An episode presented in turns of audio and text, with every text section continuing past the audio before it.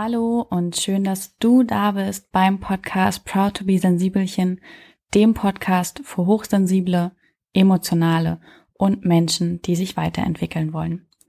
In der heutigen Folge würde ich gern über Ängste und innere Anspannung sprechen.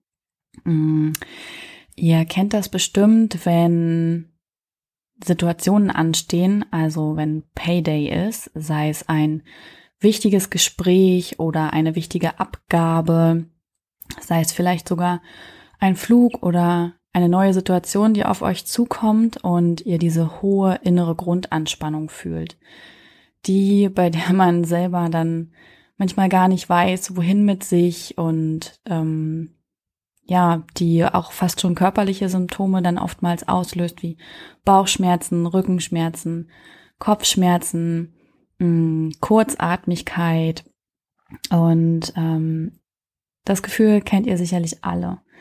Und es ist ja nun mal so, dass unser Körper uns damit etwas sagen will.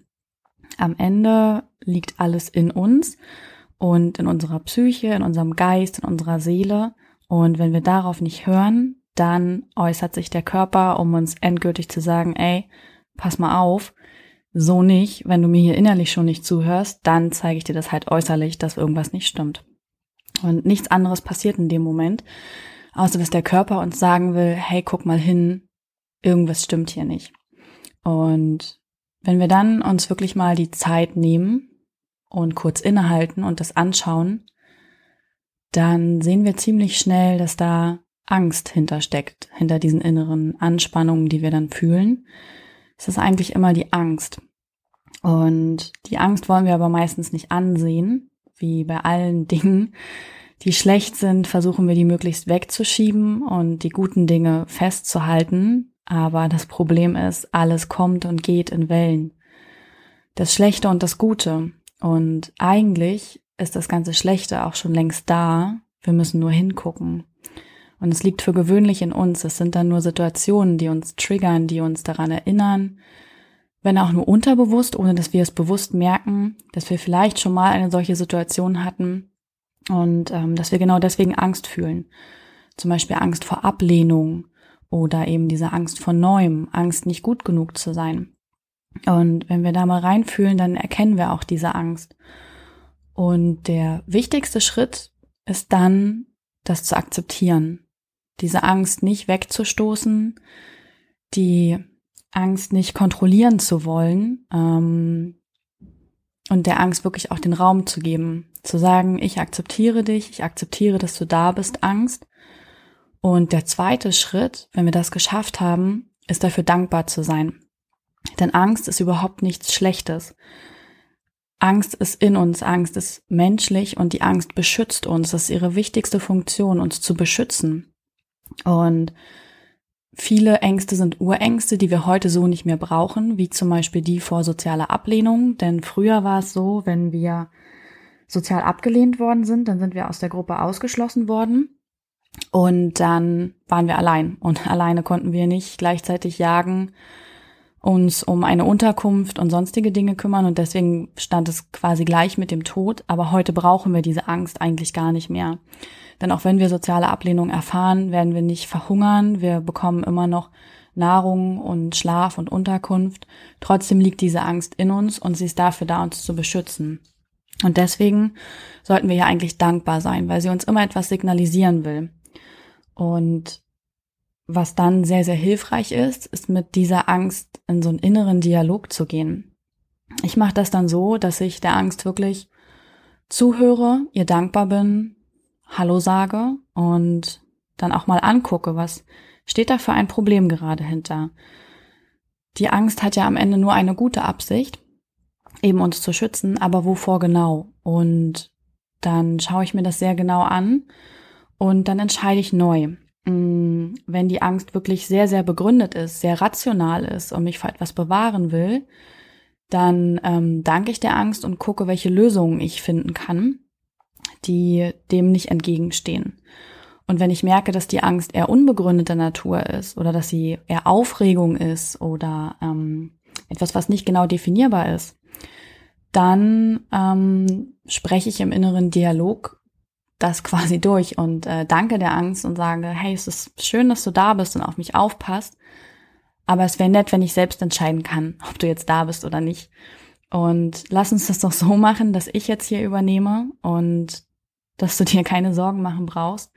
Ich pass auf, dass alles gut geht und ich höre dir auch weiterhin zu. Es ist okay, dass du da bist. Ich höre dir weiterhin zu, aber bitte bestimme nicht mein ganzes Handeln und versetz mich nicht körperlich in so einen Ausnahmezustand. Ich habe dich bemerkt und es ist gut. Und ähm, das ist ein ganz, ganz wichtiger Schritt. Akzeptanz, Dankbarkeit und dem Ganzen zuhören. Dennoch ist es ja so, dass dann bestimmte Situationen wie ein Gespräch oder eine Abgabe oder neue Momente trotzdem ja da bleiben und die Angst auch bleibt. Das ist ja auch, wie gesagt, gut, dass sie da bleibt. Und trotzdem ist es natürlich ein sehr unangenehmes Gefühl, in diesem angespannten und ängstlichen Zustand zu sein, weil wir dann auch eher in einem Gedanken von oder in einer Energie von Mangel sind aus der Angst heraus, aus äh, Reue und Schuld und solchen negativen Gefühlen können wir sehr, sehr schlecht agieren. Wir verharren da drin und sind dann in einem sehr niedrigen Energielevel. Und das ist natürlich schade, weil uns das auf Dauer nicht hilft. Wie kriegen wir das also hin, diese Angst und diese Anspannung für etwas Gutes zu nutzen? und dieser Sache ein bisschen Herr zu werden, wieder die Oberhand zu gewinnen, uns die Kontrolle zurückzuholen.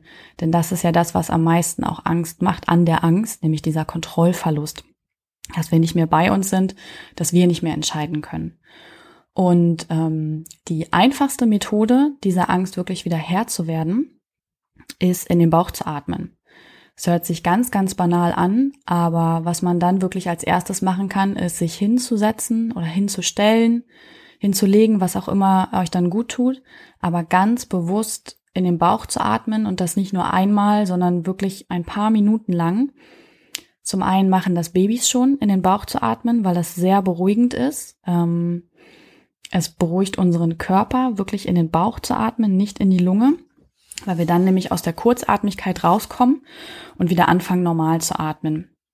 Und das zweite ist, wenn wir uns auf unsere Atmung konzentrieren, dann können wir in einen Ruhezustand übergehen, aber das Monkey Brain, was ja immer beschäftigt sein möchte, ist beschäftigt, sich nämlich auf die Atmung zu konzentrieren, ganz bewusst. Und damit ist das Hirn dann okay und sagt, gut, ich habe eine Aufgabe, vielen Dank, aber wir kommen innerlich zur Ruhe. Das ist eine ganz tolle Methode. Was außerdem sehr, sehr hilfreich sein kann, wenn man das hinbekommt, sich dazu aufzuraffen, ist zu meditieren, weil man dann auch die Angst sehr gut hinterfragen kann weiter. Beim Meditieren ist es ja so, dass man wirklich einen Ort der Ruhe sucht, sich auf seine Atmung konzentriert. Es gibt ja auch tolle geführte Meditationen. Ich habe auch schon zwei aufgenommen. Einmal zum Thema Abgrenzung und eine Entspannungsmeditation. Und ich kann auch gern nochmal eine Meditation für innere Anspannung und Ängste aufnehmen. Ähm, zu meditieren heißt ja am Ende nichts anderes, als seinen Gedanken zuzusehen. Also alle Gedanken, alle Erinnerungen, alles, was kommt und geht, das darf sein. Das darf in diesem Moment alles da sein. Aber der Unterschied ist, wir werten das nicht. Das heißt, all diese Gefühle, die aufkommen, die dürfen sein, aber wir werten sie nicht. Wir nehmen die nicht an, wir fühlen uns da nicht rein, wir steigern uns da nicht rein. Und das hilft sehr, sehr doll dabei, sich die Ängste und auch die Gefühle und Gedanken, die damit im Zusammenhang stehen, anzuschauen. Also nach der Atmung, die Meditation, eine weitere tolle Sache, um wieder mehr innere Ruhe zu finden und bei sich anzukommen. Was mir in solchen Momenten auch hilft, ist Yoga, ähm, weil Yoga auch etwas sehr Meditatives ist, weil man das eben nur für sich macht und weil es schon Sport ist, also körperliche Betätigung, aber die immer noch in Ruhe erfolgt und sehr darauf abzielt, in der inneren Mitte und bei sich zu bleiben. Und so die Grundlehre vom Yoga ist ja eben keine Euphorie und keine Trübseligkeit zu haben, also nicht in diese extremen Ausschwankungen zu kommen, von extrem gut oder extrem schlecht, sondern in seiner Mitte zu bleiben. Das ist so die Grundlehre vom Yoga und genau das machen wir, wenn wir Yoga praktizieren. Wir bleiben also etwas mehr in unserer Mitte. Ich habe zum Beispiel noch nie mich nach dem Yoga schlechter gefühlt als vorher. Ich habe mich immer ein bisschen besser gefühlt und allein das ist dann ein Anreiz für mich, Yoga zu machen. Und was beim Yoga eben auch passiert ist, wir ändern unsere physische Haltung, also die Körperlichkeit. Und damit können wir unseren Geist beeinflussen. Das ähm, mag der ein oder andere vielleicht noch nicht glauben, aber ihr könnt euch ja gern mal aufrecht hinstellen, die Arme hochhalten, zu so einer Power-Pose, so yeah, ich schaff das. Und während ihr so verweilt, wirklich auch ein paar Sekunden, am besten ein paar Minuten, versucht mal ganz traurig zu sagen, es geht mir schlecht. Es geht halt gar nicht. Und genau das passiert beim Yoga oder auch zum Beispiel beim Laufen gehen, was man auch ungefähr gleichsetzen kann, weil auch beim Laufen ist man ja sehr bei sich und hat diese Betätigung. Zum einen wird die Atmung wieder reguliert auf ein natürliches Niveau.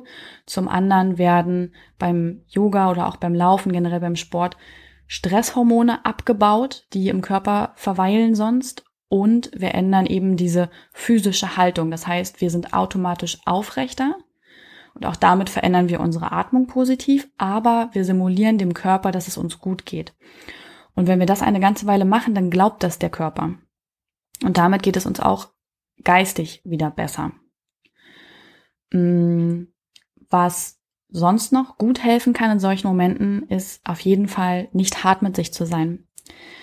Wenn ihr so einen Moment von Angst und Anspannung habt, dann seid nicht hart zu euch. Dann setzt euch nicht noch To-Do-Listen auf und zwingt euch zum Sport, wenn ihr es wirklich nicht könnt, oder zwingt euch zur Verabredung.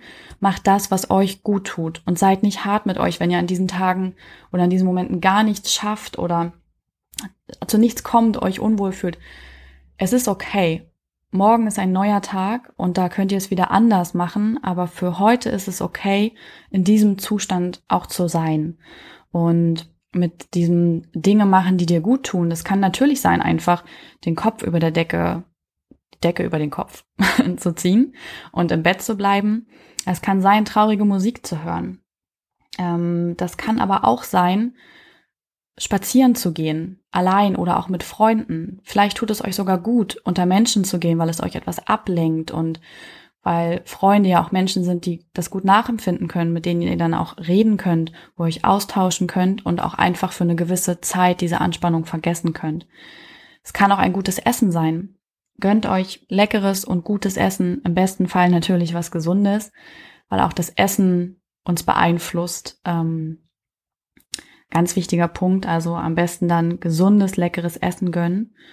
Und wenn all das nicht klappt und ihr euch einfach scheiße fühlen wollt, dann ist es auch okay. Und wenn die innere Anspannung so hoch ist, dass ihr ein Glas Wein trinkt, dann ist auch das okay. Es geht um die Balance und darum, überhaupt die Angst anzugucken, sie zu akzeptieren und sie zu hinterfragen. Und wie ihr das am Ende macht, das ist ganz eure Sache. Es waren jetzt ein paar Vorschläge, was mir an dieser Stelle dann immer hilft. Das können bei euch auch ganz andere Dinge sein. Achtet gut auf euch, passt auf euch auf und dann übersteht man auch solche Phasen sehr, sehr gut.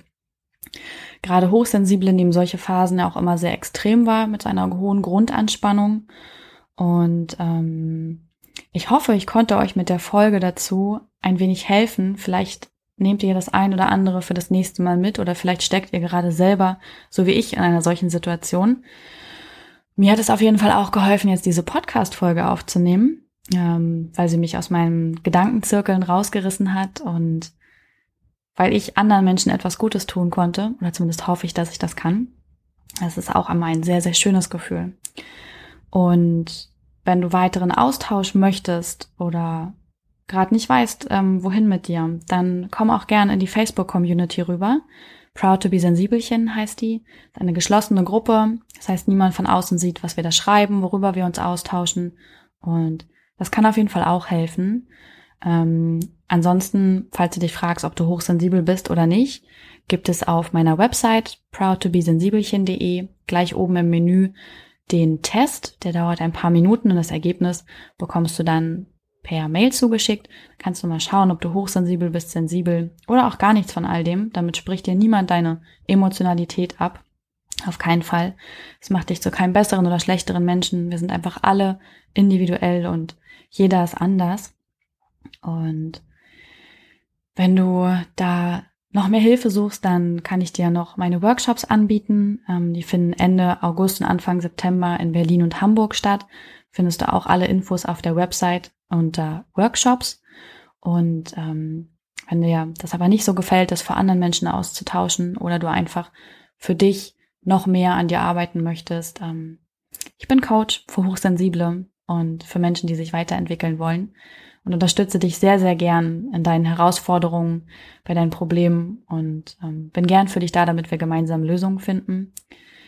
Und wenn du die volle Dröhnung möchtest und etwas grundlegend in deinem Leben verändern möchtest, dann begrüße ich dich sehr gern beim Namaste Bitches Light Your Own Fire Retreat. Ähm, das findet im Oktober in Portugal statt, neun Tage, ganzheitlich, also mit Essen, Coaching, Yoga und Meditation arbeiten wir dann an deinen Herausforderungen, dass du wieder in die Selbstbestimmung kommst, weg von der Fremdbestimmung, sondern dass du entscheidest, was du im Leben möchtest und das auch erreichen kannst. Wenn du darauf Lust hast, kannst du gerne auf namastebitches.club vorbeischauen. Und das war's dann auch für heute an dieser Stelle von mir. Ich wünsche euch einen wirklich wunderschönen Tag oder Abend und passt auf euch auf. Am Ende wird alles gut werden.